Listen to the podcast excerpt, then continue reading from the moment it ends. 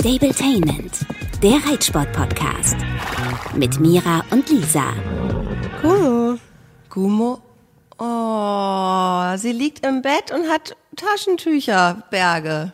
Oder was ist das da? Oder ist das das weiße Kissen? Dann weißes Kissen würde aber aufpassen. Es ist nett, dass ich jetzt Mitleid von dir ernte, nachdem du dich gerade vor zwei Minuten in deiner Story über mich lustig gemacht hast. Ich habe gesagt, unsere Arbeitssituation sieht so aus. Ich sitze hier quasi in der Baustelle. Mein Laptop steht auf dem Kaffeewagen, wo meine Kaffeemaschine draufsteht. Ich habe nicht mal ein Sofa. Stimmt. Und du liegst halt im Bett. Aber das ist dir ähm, gegönnt, in Anführungsstrichen. Nee, eigentlich ist es dir nicht gegönnt. Hast du Corona? Ja, jein. Also mein, mein, mein Test ist zwar nur so schwach positiv, wenn überhaupt, aber ja, war ja in Schweden und es haben einige von dort leider Corona mitgebracht. Sehr nervig. Aber es geht mir den Umständen entsprechend ganz okay und dementsprechend ähm, will ich mich auch nicht beklagen. Ich versuche mich ein bisschen zu schonen, klappt auch mittelmäßig und deshalb geht es jetzt hoffentlich bald besser. Hoffe ich auch. Armes Ding. Aber du schonst dich auch nicht. Ich habe gesehen, du warst gestern noch äh, mit den Pferden am Meer. Heute bist du wahrscheinlich auch wieder am Reiten. Halbtagsschonung, das muss reichen. auf, auf 50 Prozent. Ähm, Ich habe ein Thema, über das ich gerne mit dir sprechen will, nämlich, weil ich mich zum ersten Mal so richtig damit auseinandersetze, also in letzter Zeit schon öfter, wegen, wegen Muni auch und seiner Gesundheit, aber auch allgemein. Ähm, es geht um äh, Bodenbeschaffenheit oder beziehungsweise überhaupt die Beschaffenheit von Paddocks und ähm, worauf man da achten muss, wie aus unserer Sicht oder aus deiner und meiner, vielleicht ist die auch gar nicht die gleiche, wie man Paddocks gestalten kann. Du bist ja mittlerweile Profi, habe ich so den Eindruck. Naja, es ist ja, also für mich natürlich Thema als irgendwo auch Stallbetreiberin. Aber ja, ist gar nicht so ein einfaches Thema, ne? Also ähm, ich weiß nicht, wie sind denn die Bodenverhältnisse bei euch? Also wir haben ja den Vorteil, dass bei uns die Böden sehr sandhaltig sind. Hat den Nachteil, dass wenig, wenig Gras wächst, aber den Vorteil, dass es eben nicht so matschig wird, nicht so schnell. Ich kann es dir ehrlich gesagt nicht verallgemeinernd über das äh, über Nordrhein-Westfalen oder das Bergische Land sagen. Ähm, bei uns hier dieses kleine Ackerstück bei uns am Haus, das ist sehr feucht, hat den Vorteil, dass ehrlich gesagt da auch nicht so richtig geil Gras wächst. Also Vorteil in Anführungsstrichen, weil da sollen ja wahrscheinlich kleine Chattis hin. Aber neulich zum Beispiel, also da, wo äh, Muni ja jetzt auch eine Zeit lang gewohnt hat, ähm, da war es sehr matschig, fand ich. Und tiefmatschig auch in den kalten Monaten. Ähm, und was aber da eher so ein Problem war, das ist mir dann aber auch erst nach seiner Chip-OP aufgefallen, ist, dass sehr viel Unebenheit war, also sehr viel abschüssig. Und auch seine, äh, ich sag mal, die, die, der befestigte Teil vor der Box, wo er sich viel auf und ab bewegt hat, war wirklich auf und ab, weil das war auch abschüssig. Und ähm, da habe ich nie drüber nachgedacht, wie belastend das für Gelenke ist. Erst nachdem er ähm, am, am Sprunggelenk Chip operiert wurde, habe ich äh, immer wieder gemerkt, dass das noch dick ist, das Gelenk. Und auch Wochen danach. Und ja, dann sagten natürlich einige, ja gut, es ist eine OP und das ist ja auch belastend und so weiter. Aber dann äh, hat Kathi mich ja besucht, unsere, unsere Tierarztfreundin.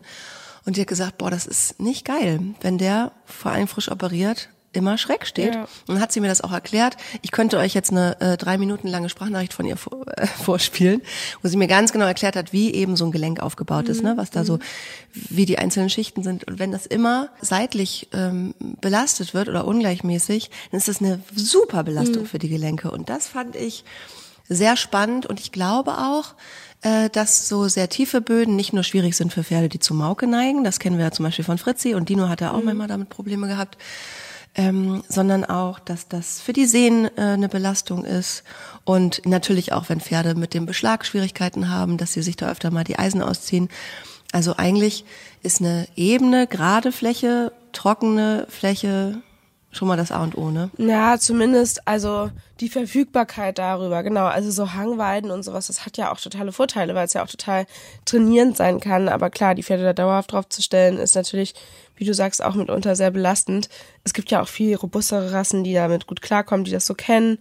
Ähm, zum Beispiel viele, viele Ponys sind ja deutlich robuster, zum Beispiel die Shetties.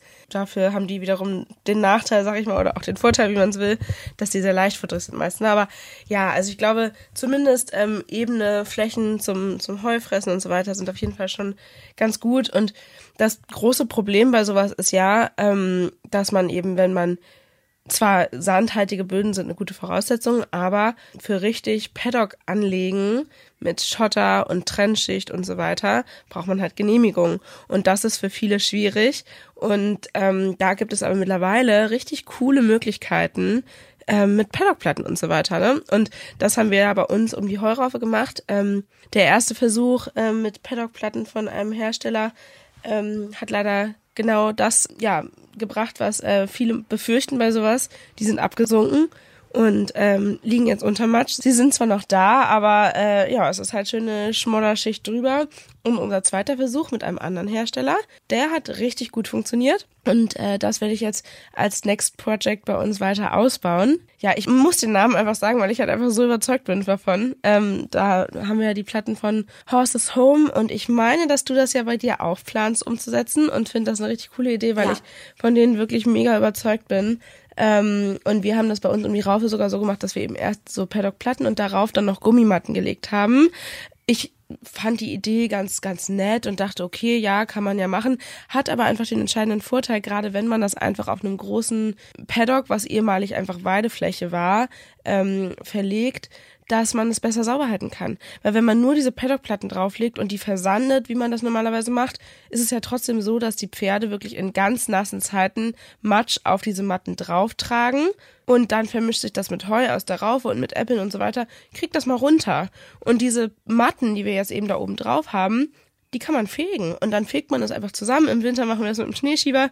Ähm, wenn es alles ein bisschen feuchter ist, kann man da das Heu, Äpfel, Dreckgemisch äh, zusammenschieben und das klappt echt einwandfrei. Da bin ich echt mega happy mit und ja, du hast ja auch gerade Paddock-Gestaltung bei dir und ich ähm, plane ja gerade auch ein neues Paddock zu gestalten. Aber du kannst ja erstmal von deinen Ideen erzählen. ja, wir haben ja ähm, quasi neben dem Haus ähm, Ackerfläche oder Weideland, wie das heißt. Und ähm, ja, es haben ja schon einige jetzt mitbekommen. Wir wollen ähm, Shetties. So. Und wir haben ja auch welche gefunden, das hatte ich immer, die hatte ich mal in meiner Story. Billy und Björn aus dem Tierheim. Wirklich Pferdetierheim, richtig geil. Sind das die Namen von denen? ja. Wie cool. Also eigentlich Billy und Nico, frag nicht warum, aber mein Freund besteht darauf, dass der eine Björn heißt. Na gut. Und jetzt heißen sie Billy und Björn und die, die kommen Sonntag.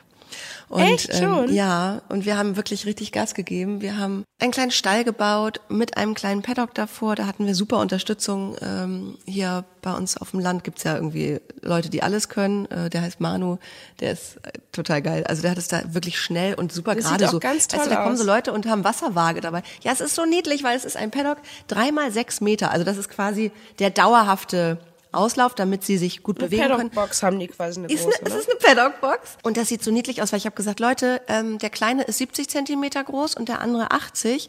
Ihr braucht die also nicht viel höher zu bauen, weil, also ich glaube nicht, dass die Chattis darüber springen.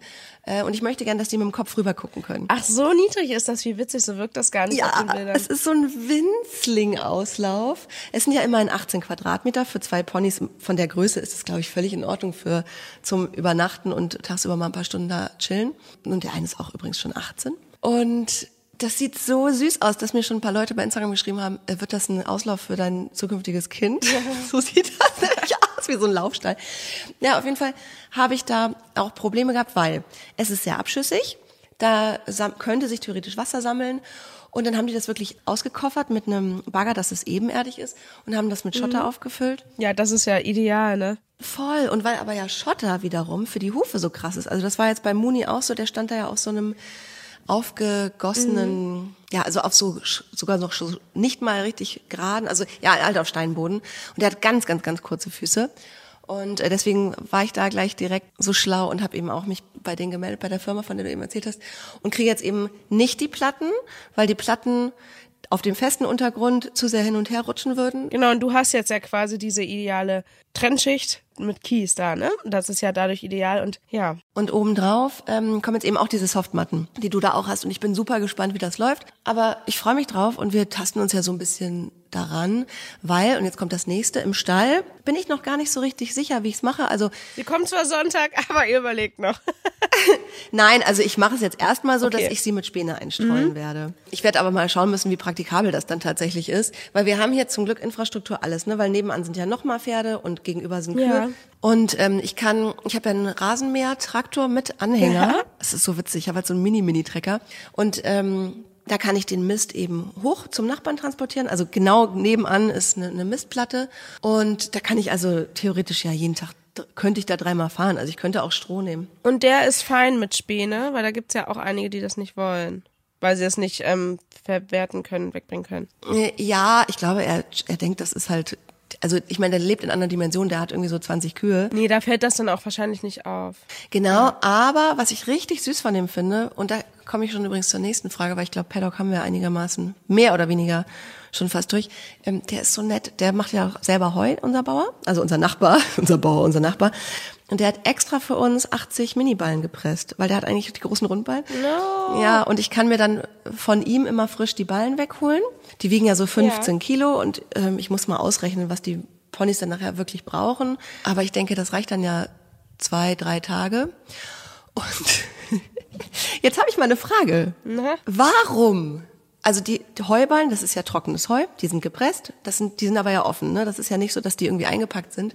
Und die liegen da auf dem Heuboden und wenn ich die runterhole, dann muss ich das ja für jeden Tag frisch rationieren. Weil wir wissen ja alle auch aus Reitstellen und so weiter, wenn du das Heu liegen lässt, nach drei Tagen fressen sie es nicht mehr. Warum eigentlich nicht? Das ist meine Frage, weil was ändert sich an der Beschaffenheit von Heu, wenn es drei Tage aufgeschüttelt liegt? Ja, naja, also ich glaube, bei normalem Heu kannst du schon länger verfüttern. Ähm, ich glaube, dass das da mit reinspielt, dass, ähm, ich weiß nicht, ob es oxidiert, aber es ist ja auch, ohne dass es eingepackt ist, dadurch, dass das Heu so gepresst ist, ist ja innen keine Luft. Und ähm, ich glaube schon, dass da, also deshalb wird das Heu ja auch vorher getrocknet, weil es dann eben nicht mehr ähm, Luft zirkulieren kann. Ja, und deshalb denke ich mal, dass die das frisch abgewickelte lieber fressen, weil das halt noch nicht so doll mit der Luft in Kontakt ist und dann fressen sie es halt lieber. Aber ich glaube schon, dass du bei dir ein paar mehr La Ballen lagern kannst. Ähm, die sind dann ja auch noch zusammengebunden. Genau, ja, die Ballen so ja. Nur ich muss es ja, also was auch kein Problem ist, weil ich wohne ja direkt nebendran, ähm, dann täglich füttern. Wir haben noch keine Raufe. Ich werde erstmal mit dem Heunetz arbeiten. Die sind winzig. Weißt du, Mhm. was der Kleine wiegt? Der wiegt 70 Kilo. Ja, ich bin gespannt, aber es ist ja auch eh smart wahrscheinlich bei so kleinen Ponys mit, ähm, wie heißt das, Netzen zu arbeiten, Mhm. auch in der Raufe. Und du stellst dir das ja auch so vor, dass die dann ja auch mit auf die Weide gehen. Und ich kann mir vorstellen, dass du dann echt aufpassen musst, wenn die Ja. nicht zusätzlich sehr, sehr viel bewegt werden, dass man wahrscheinlich sogar mit Futterstroh strecken muss und so, ne? Voll, Damit ja. sie überhaupt auf die Weide gehen können. Genau, die, also mit Stroh will ich strecken und die Weide stecke ich immer ab. Also ich hoffe, meine Vorstellung ist, du, das sind, die haben, das klingt super wenig, ne? Ich glaube, die haben 1500 Quadratmeter Wiese. Aber das ist eine Riesenfläche für so zwei kleine Viecher und da wächst ja auch gut was drauf. Deswegen werde ich das immer so abtrennen und ich hoffe irgendwie, dass sie einen Teil selbst zum Paddock umfunktionieren werden. Also dass, Bestimmt. dass die da hoffentlich das irgendwann so platt latschen, dass im Winter dann eben ein größerer Auslauf für die ohne Spätestens bis zum nächsten Winter. ja, das hoffe ich total. Und auch, dass sie im Sommer dann eben ohne Weide stehen, weil der große Ja. Billy, der ist ein Kutsch, also der ist eingefahren. Den will ich auch gerne Hm, wieder cool. fahren. Ich habe ja ein Fahrabzeichen irgendwann mal gemacht. Das Schöne ist, ich weiß nicht mehr, wie es geht. Ja, ich habe das kleine Aber Fahrabzeichen. du hast es, also let's go. Und der Kleine ist halt auch kerngesund. Also der ist nur ein bisschen zu dünn und so, aber ich glaube, das wird sich ähm, erledigen irgendwann. Den würde ich dann mitnehmen. Aber natürlich mache ich das auch nicht jeden Tag, wenn wir realistisch sind. Und ich werde die versuchen. Aber immerhin hast du schon mal einen Plan. Das ist doch auch cool. Ja, und ich werde die auch immer gucken, dass ich die mit zum Hundespaziergang nehme. Also, dass die Ja. auf jeden Fall sich bewegen. Und ich habe auch hier Mädels und Jungs, also Kinder in der Nachbarschaft, die sind schon völlig heiß drauf. ne? Und ich glaube auch, wenn man das ein bisschen unter Anleitung startet, dass man die auch mit denen alleine spazieren lassen kann. Also diese Ponys sollen bewegt werden, die sollen was tun, die sollen eine Aufgabe kriegen. Aber eben genau dieses Problem mit der Hufrehe und, und anderen möglichen Stoffwechselerkrankungen habe ich natürlich im Blick. Aber das klingt doch eigentlich alles ganz, ganz durchdacht. Ja, ich glaube auch. Und da kommen wir nochmal beim Paddock zur nächsten Sache. Hast du darauf geachtet oder wie machst du das, dass du so Fress und Wasser und Liegeflächen hast du die, beziehungsweise Liegeflächen hast du gar nicht, ne? Weil die ja nachts drin sind. Du hast so Unterstände wie gegen Sonne und so, ne? Genau, also im, im Winter sind sie ja nachts drin. Du wolltest darauf hinaus, dass den Satz nicht zu Ende gesprochen, dass man das trennt. Ja, dass die sich das bewegen, macht, ne? genau. Weil den- ich würde am liebsten einen Trail anlegen, dass die quasi Gänge gehen müssen, wenn sie saufen oder fressen müssen oder wollen. Also dass sie quasi da deswegen schon aufgrund von Nahrungsmittelsuche ähm, in Bewegung sind. Also das ist so der nächste Plan. Ist natürlich super smart, ne, dass man halt, gerade wenn du dieses kleine ähm, Paddockheim ähm, öffnest, dass man das Wasser ganz woanders hinstellt. Das ist ja schon mal eine Riesensache. Das haben wir tatsächlich auch so. Ist so ein bisschen aus äh, praktikablen Gründen entstanden, hat sich halt zu einer total coolen Sache entwickelt. Denn ähm, wir haben da ja fünfeinhalb Hektar Weide, gerade die große Herde, die hat ähm, echt sehr viel Platz, vor allem im Sommer. Und die Tränke ist aber ganz vorne. Das heißt, wenn die im Sommer auf der Weide stehen, machen die mehrfach am Tag einen gemeinsamen Walk nach vorne zur Tränke und trinken da und sind allein dadurch halt in Bewegung. Die Raufen stehen auch nicht direkt neben dem Wasser und dementsprechend, genau, sind die schon sehr am Rotieren und die Schattenplätze sind auch vorne und unter darauf als Unterstand und so weiter. Genau. Und ähm, ich gestalte jetzt ja auch ein weiteres Paddock, zu dem ich auch noch super gerne erzählen will. Habe ich nämlich sonst noch gar nicht. Das war das ehemalige Stuten-Paddock jetzt zuletzt. Ähm, das ist so ein bisschen, also es ist nicht in L-Form, aber es geht so ein bisschen im Zickzack. Also es ist erst ein Streifen quasi senkrecht, dann folgt ein waagerechter Streifen und das geht dann wieder in einen senkrechten Streifen. Das ist ja irgendwie wie ein S, so ein bisschen, ne? Wie ein eckiges S. Und das sorgt ja auch schon für Bewegungsanreize. Ganz vorne haben wir noch nichts. Ich hatte noch überlegt, ob ich die Tränke auch da nach vorne umbaue. Andererseits ähm, bin ich mir da noch ein bisschen unsicher, weil eben vorne, dadurch, dass der Traktor da durch muss und so, wird es da vermutlich auch matschig werden. Deshalb ähm, überlege ich, ob ich vorne halt die Bewegungsanreize mal weglasse.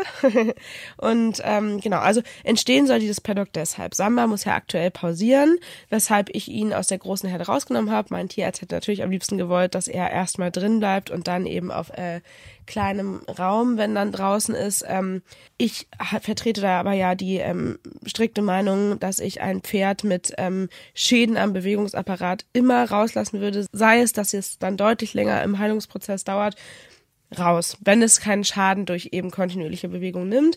Natürlich ist das Risiko, wenn das Pferd da nonstop rumbockt, dass das dann eben schlimmer wird. Aber genau, wir haben ja beste Voraussetzungen im Sommer. Er war immer draußen und so weiter. Nichtsdestotrotz wollte ich ihn aus der großen Herde rausnehmen, denn die flitzen schon mehrfach am Tag und haben ja auch einfach diese riesigen Flächen, die dazu verleiten, auch mal zu laufen. Deshalb, ich weiß gar nicht, wie genau wie groß das Paddock ist, muss ich nochmal nachmessen. Das interessiert mich ja auch. Deshalb habe ich eben die Chance genutzt, ähm, dass dieses Paddock aktuell frei ist, beziehungsweise easy frei zu machen war, weil eben ähm, dieses separate Paddock an einem Hektar Weide anschließt und ähm, eben die das Pärchen, was da vorher auf dem Paddock lief, das ist jetzt auf der Weide und ähm, Samba ist mit Dino, der sich seinem Schicksal annehmen musste, auf diesem separaten Paddock. Und ich habe schon länger überlegt, ähm, ich habe ja 16 Boxen, ob ähm, ich nicht sowieso die Gruppe, wenn ich eben langfristig nur noch Wallache habe und die theoretisch alle in einer Herde laufen können, trotzdem die Gruppe splitte. Aus mehreren Gründen. Erstens, weil, ja, wir haben da zwei große Fressplätze, das ist auch in Ordnung und natürlich gäbe es auch die Möglichkeit, einen dritten Fressplatz zu gestalten. Dadurch würde man aber Lauffläche nehmen. Und drittens, ist es halt auch einfach noch mehr Arbeit, das bei so vielen Pferden sauber zu halten. Gerade im Winter, wenn es halt matschig ist, ähm, mehr Pferde auf dann weniger Fläche quasi, sorgen für mehr Dreck und wenn es dann doch mal matschiger ist, auch wenn wir eben sehr trockene Böden haben, ist es halt wirklich schwierig, das sauber zu halten. Und Und der Wurmdruck steigt. der Wurmdruck steigt, richtig. Und man muss es erst recht sauber halten. Und ähm, genau, wir haben sehr viel Platz, aber ich finde trotzdem, dass dieser Platz eben bei maximal 14 Pferden ausgereizt ist. Und genau, mit einer weiteren Raufe wäre dann eben noch weniger Platz, sodass ich mir überlegt habe, okay, ich habe ja in der Regel vier Pferde und ich möchte gerne langfristig meine Pferde aus der großen Gruppe rausnehmen. Mehrere Gründe. Ich finde grundsätzlich eine große Herde gut, ähm, weil mit vielen Pferden können sich eben auch ähm, besser Freunde finden und es ist ja auch einfach sehr, sehr artgerecht. Natürlich ist aber irgendwo das ähm, Verletzungsrisiko größer. Und eben auch in der größeren Gruppe gibt es öfter mal ähm, eben Konstellationswechsel durch Fluktuation. Das ist ja in Pensionsstellen einfach so. Ich meine, meine beste Freundin ist aktuell mit ihrem Pferd bei uns und äh, ich weiß, dass der gehen wird, weil sie eben zurück nach NRW gehen wird. Ja, und dann ähm, wird jetzt ja zum Beispiel auch Kanti verkauft, womit wir vor über einem Jahr natürlich noch nicht gerechnet haben. Und sowas ist mit Pferden und verschiedenen Menschen und verschiedenen Besitzern einfach ganz normal. Und äh, dementsprechend will ich das so ein bisschen splitten und meine separat haben. Und es ist ja auch bei mir so, dass ich immer mal Wechsel habe, eben aufgrund dessen, dass es nicht alles meine Pferde sind. Ja, und deshalb habe ich mir gedacht, okay, ich mache es so, es ist ja am einfachsten, wenn ich halt sage, meine vier wechseln die Gruppe.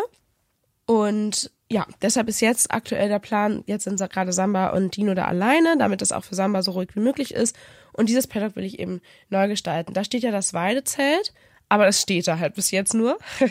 und ähm, dann ist da eine kleine Metallraufe, also das, ja, mit klein, ich glaube, die hat einen Durchmesser von 1,40. Ist ein bisschen schwierig, da Ballen reinzukriegen, auch wenn ich 1,20er. Ja, genau, geht der Rundballen? Nee, ja, ne? ich habe 1,20, 1,25er Rundballen, die würden da theoretisch schon reinpassen. Aber es ist ganz schwierig, die da ähm, reinzukriegen, weil ähm, man die schon irgendwie reindrücken muss. Und das ist, also, ja, also es ist echt ein bisschen nervig. Genau, und Tränke ist halt auch, die müssen es noch frostsicher machen. Also muss das so vorstellen, man kommt vorne in eben diese, ja, quasi S-förmiges Paddock rein. Ähm, dann ist erstmal ein langer, relativ breiter Gang. Dann läuft man geradeaus zu auf das Weidezelt. Dann rechts in der Ecke quasi zum nächsten ähm, Umweg zu dem S steht die Raufe. Also nicht in der Ecke, sondern frei, aber halt quasi in diesem Übergang. Und ganz am anderen Ende steht die Tränke und da wäre auch der Zugang zu der Weide. Und die machen, machst du dann auch getrennt, logischerweise? Ne? Ja, aktuell ist es ja so, dass die Weide hinten geteilt ist in vier Hektar und ein Hektar. Auf dem einen Hektar laufen gerade Kanti und die letzte Stute. Und ähm, das ist aber für zwei Pferde sehr, sehr viel Weide. Die haben das nicht geschafft. Ähm, eben, ja, weil es einfach ja dann so trocken war und dann ist alles vertrocknet und so weiter. Und die Wallachweide mit vier Hektar bei 14 Pferden ist halt wirklich abgegrast. Ähm, gut, das wird jetzt nicht so viel verändern, da einen halben Hektar ähm, dazuzunehmen, genau. Aber der Plan ist, diesen einen Hektar nochmal zu teilen und dann kriegen meine vier Pferde ähm, langfristig nur einen halben Hektar Weide oder 0,6, ich weiß nicht ganz genau. Aber ähm, das ist dann vielleicht nicht ausreichend, um sie zu ernähren. Darum bin ich aber ehrlicherweise auch gar nicht so traurig, weil gerade Samba ja Gras nicht so gut ab kann, weil das eben sein Sommerexem begünstigt. Ähm, und Heu zu füttern müssen wir halt so oder so, weil wir eben durch die sehr sandigen Böden nicht so reichhaltiges Gras haben und ich das aber ehrlicherweise auch gar nicht so schlecht finde. So hat aber den Vorteil für die große Herde, dass die Weide dann in T-Form ist. Und dann kann ich ab nächstem Jahr dort Wechselbeweidung machen und halt jeweils die Arme von dem T, wenn du dir das vorstellen kannst, oder ihr euch auch, ja. halt jeweils öffnen ja. und schließen. Das ist so der Plan. Ähm, daran ja, arbeiten wir gerade an der Umsetzung. Ich denke, dass Samba dieses Jahr nicht mehr auf die Weide gehen wird, aus Sicherheitsgründen. Aber wie gesagt, zur Ernährung dient es sowieso nicht mehr. Und jetzt haben sie eben da dieses Paddock, ähm, das wirklich auch groß genug ist. Und der Plan ist halt, dass ähm, Mini zum Ende der Weidesaison zu denen rüberzieht und ähm, ein viertes Pferd ebenso. So. Und ähm, dann, genau, habe ich da meine Vierergruppe. Ich denke, das ist eine gute Konstellation und ähm, und alle so zählen so durch. Aha, aha, wer ist denn das vierte? Ja gut, das, das so nächstes Mal mehr. Genau, und jetzt will ich halt das gestalten und ich will da mit diesen Paddock-Platten so Zuwege schaffen. Also ich will quasi einmal durch das gesamte ja. Paddock, das ja eben sehr länglich ist, Zuwege schaffen, damit man erstens die Pferde der trockenen Fußes immer hin können. Unsere Paddocks bleiben, wie gesagt, sehr trocken. Also ich habe nie da knietiefen Matsche die Pferde. Ähm, aber trotzdem, wenn es mal viel regnet, ist das eben feuchter. Und an den Geilstellen, wenn man das da auch so nennt, wie zum Beispiel im Eingang und so weiter, ist es dann halt schon mal matschig, sodass zumindest der... Wie heißen die Geilstellen? So nennt man Stellen auf der Weide, die die Pferde nicht abfressen. Kennst du das nicht? Ah, wo das Gras dann so hochgeilt, oder? Ja, so nennt man das. Und ich dachte jetzt halt, man nennt das vielleicht. Geil. Ähm, weil Stellen, wo eben viel durchgelaufen wird, sind das jetzt auch für mich geil. genau, also deshalb will ich da halt einmal so einen Zuweg durch ähm, gestalten und will natürlich auch im Weidezelt den Boden befestigen. Und ich warte sehnsüchtig auf eine Bestellung, die sehr schnell vonstatten geht, wo ich mich sehr darüber freue, auf eine weitere große Holzraufe mit extra großem XXL-Dach, ja. ähm, die dann eben als ähm, Witterungsschutz und eben Schattenspender beim Fressen dient. Also halt eine große 2x2 Meter Raufe mit einem großen Dach und darum wird es dann eben auch wieder mit Platten und Matten befestigt und dann folgt noch ein Zuweg zur Tränke und eben zum Übergang zur Weide. Ja, so der Plan bis jetzt und ich glaube, das wird richtig cool und ich freue mich da total drüber, dass mein Plan so schnell umgesetzt werden kann, weil meistens muss man ja auf solche Lieferungen wie ähm, eben Raufen und so weiter, gerade wenn das ein bisschen individuell angefertigt wird, echt lange warten. Und ich habe dem heute geschrieben, dem Lieferanten, ich habe da letzte Woche die Rechnung bezahlt und habe gefragt, wie denn die ungefähre Lieferzeit ist, weil wir gar nicht drüber gesprochen haben. Und ich habe ja schon mal so eine Raufe bei einem anderen Hersteller gekauft und ähm, das hat irgendwie fast drei Monate gedauert. Und er so, ja, die ist eigentlich fertig. Wir mussten mhm. nur für das Dach was nachbestellen. Das kommt aber äh, mit Glück diese Woche, spätestens Anfang nächster Woche. Und ich so, okay, let's go. Also echt ganz cool. Was kosten so, so große Heuraufen? Ja, ähm, um die 2000 Euro muss man da schon rechnen. Also ich habe sogar für die erste echt nochmal ein ganzes Stück mehr bezahlt. Ähm, und jetzt habe ich nochmal ein besseres Angebot und ähm, ja, bin da auch mit denen tatsächlich am Sprechen ähm, zwecks Kooperation, weil die nämlich noch andere Ideen haben, der war ganz mhm. interessiert. Ja, Grüße, Grüße von mir, wir brauchen eine Schattenraufe. ja. Ich baue sonst eine selber. Ich wollte gerade sagen, gedacht. ihr könnt ja das auch ist sowas... Ja bei so kleinen Ponys, wo nur so ein wo nur so ein kleiner Mini-Ballen rein muss, kann man es echt gut selber Ja, bauen. und das kann man dann ja auch so zeitgesteuert machen und so, das ist ganz cool, da gibt's ja richtig gute äh, Möglichkeiten. Ja. Ist nicht so schwer. Ja, es gibt echt endlos viele, viele Sachen. Ich habe jetzt, ähm, ja, wie gesagt, erstmal nur ein Heunetz. Das aber witterungsbeständig ist, dass ich den irgendwo raushängen werde, dass die auch äh, sich da bewegen und nicht nur drin stehen und sich voll fressen. Ah, ich bin ganz gespannt, wie das laufen wird. Ja, du machst das schon. Ähm, aber ich hatte ja auch schon mal übrigens, by the way, weil ähm, viele mich ja ähm, jetzt erst vielleicht ein paar Tage, ein paar Wochen, ein paar Monate kennen, ähm, ich hatte auch schon mal Mini-Shetties. Also ich bin nicht ein Shetty-Newbie. Ich hatte mein Mini-Shetty-Lottchen, die habe ich seit ihrer Geburt gehabt und dazu gehörte noch eine Schwester und eine Mama, Tilly und Tiffy. Und die nannte, die nannten sich, ich nannte sie die Minis. Und ähm, die haben mich auch viele Jahre meines Lebens begleitet und mein Lottchen, das ja nur dann mir gehört hat, auch viele, viele, viele Jahre, bis die leider an der Kolik gestorben ist. Ja, das war sehr sad. Aber ich bin ähm, ja schon eigentlich erfahrene Mini-Shetty-Besitzerin. Ich kenne mich da einigermaßen mit aus und so der normale Pferdeverstand, was eben die Energiebilanz angeht und gerade, dass man eben bei diesen kleinen Pferden darauf aufpassen muss, dass das eben ähm, gu gut ausgeglichen ist. Das mhm. kriegt man noch mit, mit so ein bisschen Google, Google hin. Ja, du bist ja auch gut beraten durch unsere Tierarztfreundin Kati. und ähm, auch ansonsten, ich glaube auch, dass das ja nur auf manche so wirkt, ähm, es wäre schnell, schnell, weil das so schnell geht. Aber du bist ja eben ein Mensch, der seine Ideen gerne schnell umsetzt, was aber ja nicht heißt, dass du dich nicht ausreichend informierst und ähm, auch eben das Know-how mitbringst. So. Ja. Also das Ding ist, das erste Mal, als ich ja die Chatties haben wollte, das war ähm, letzten Herbst auf Dreh. Ich weiß gar nicht, ob ihr das noch erinnert. Da habe ich ja auch so äh, Tierschutz-Chatties gesehen bei einer Frau, die äh, eigentlich mehr mit Hunden zu tun hat. Und da habe ich doch zu dir gesagt, die müssen wir nehmen. Ja. Du natürlich gleich auf, auf gar, gar, keinen, keinen Fall. Fall. Und da sagte ja damals der Libius, ey, wir machen das. Und dann haben wir angefangen, okay, was brauchen wir? Dann haben wir eine, eine Weide gepachtet bei Markus, haben die nie fertig gemacht, weil wir dann ja irgendwann gesagt haben, nee, komm, wir ziehen jetzt in ein Haus, wo wir vielleicht mhm. selber Träume verwirklichen können, eine Stunde weg von dieser Weide. Und das hatte der Frau mit diesen kleinen Chattys ja anscheinend zu lange gedauert. Und God knows, was mit denen passiert ist. Sie sind wohl teilweise nicht mehr am Leben. Ich fürchte leider alle nicht mehr. Es ist ein bisschen zu weit. Das geht ein bisschen zu weit, das zu erzählen. Aber wir haben dann gesagt, okay, wir werden das trotzdem gerne machen, dieses Projekt mhm. äh, Chattys irgendwie. Und ähm, ja, sind so ein bisschen über, über Umwege. Aber äh, für uns war irgendwie klar, wir wollen jetzt nicht zu einem Züchter nee. fahren, nichts gegen Chatty-Züchter. Es gibt ja wunderschöne, äh, es gibt eine Farbvielfalt und tolle. Nee, aber also gerade wenn das so ein bisschen, es ist ja so ein bisschen wie bei Hunden, wenn man keinen Zweck dafür hat, weil man, weiß ich nicht, äh, irgendwie krass turniermäßig Kutsche fahren will oder irgendwas anderes, macht es ja leider oder macht es häufig einfach Sinn, erstmal zu gucken, was, was gibt es schon, wo kann man vielleicht auch helfen, ne? Also, das ist ja auch bei Hunden ein großes Thema, finde ich. Aber das haben wir hier ja auch schon oft diskutiert. Ja, finde ich aber total richtig. Und äh, bei diesen Ponys, also ich hätte nicht gedacht, dass es überhaupt einen Markt für Tierschutz-Shetties gibt, weil ich dachte, auch Shetties will doch jeder haben. Aber nein, die werden genauso über, überproduziert die werden äh, ja. gekauft, weil sie so niedlich sind und dann wieder Pferde abgegeben. Ja, ja, es ist leider wirklich so. Und diese beiden habe ich gesehen. Ich habe die gesehen im Internet bei Tiere suchen ein Zuhause. Ist wirklich so, ist kein Witz. Yes. Und dann bin ich mit denen in Kontakt. Und als ich da war, ähm, bei dem Klepperstall, so heißt dieses Tierheim, äh, das ist hier irgendwo in NRW, geil, irgendwo, ich weiß nicht mehr genau, wo es war. Da waren da ganz, ganz, ganz viele Chatties. Und es war ganz niedlich, wie wir zu der Entscheidung gekommen sind. Also ich fand Billy toll, den hatte ich ja schon gesehen, weil der auch was machen kann. Ich will ja gerne was machen, nämlich Kutsche ja. fahren. Und dann haben, äh, wusste ich noch, es gibt den anderen Kleinen, der hat nur ein Auge. Als ich den gesehen habe, musste ich fast weinen, weil ich den so süß fand. Der ist winzig, der ist sowieso, Ja. der ist so groß wie Nala. Aber ist das Björn? Das Nee. ist Björn, ja. Ach so, Aber okay. auf dieser Wiese standen noch ganz viele andere Chattys, die ihn zu Hause suchen. Und wir hätten uns fast noch für ein anderes Pärchen entschieden. Die waren 30 und 33, weil wir dachten, die will ja niemand. Mhm. Aber dann haben wir gesagt, okay, wie doof ist das, wenn ich jetzt nächstes Jahr ein Baby bekomme und das Baby kriegt noch zwei, drei Jahre diese Ponys mit und dann sterben die.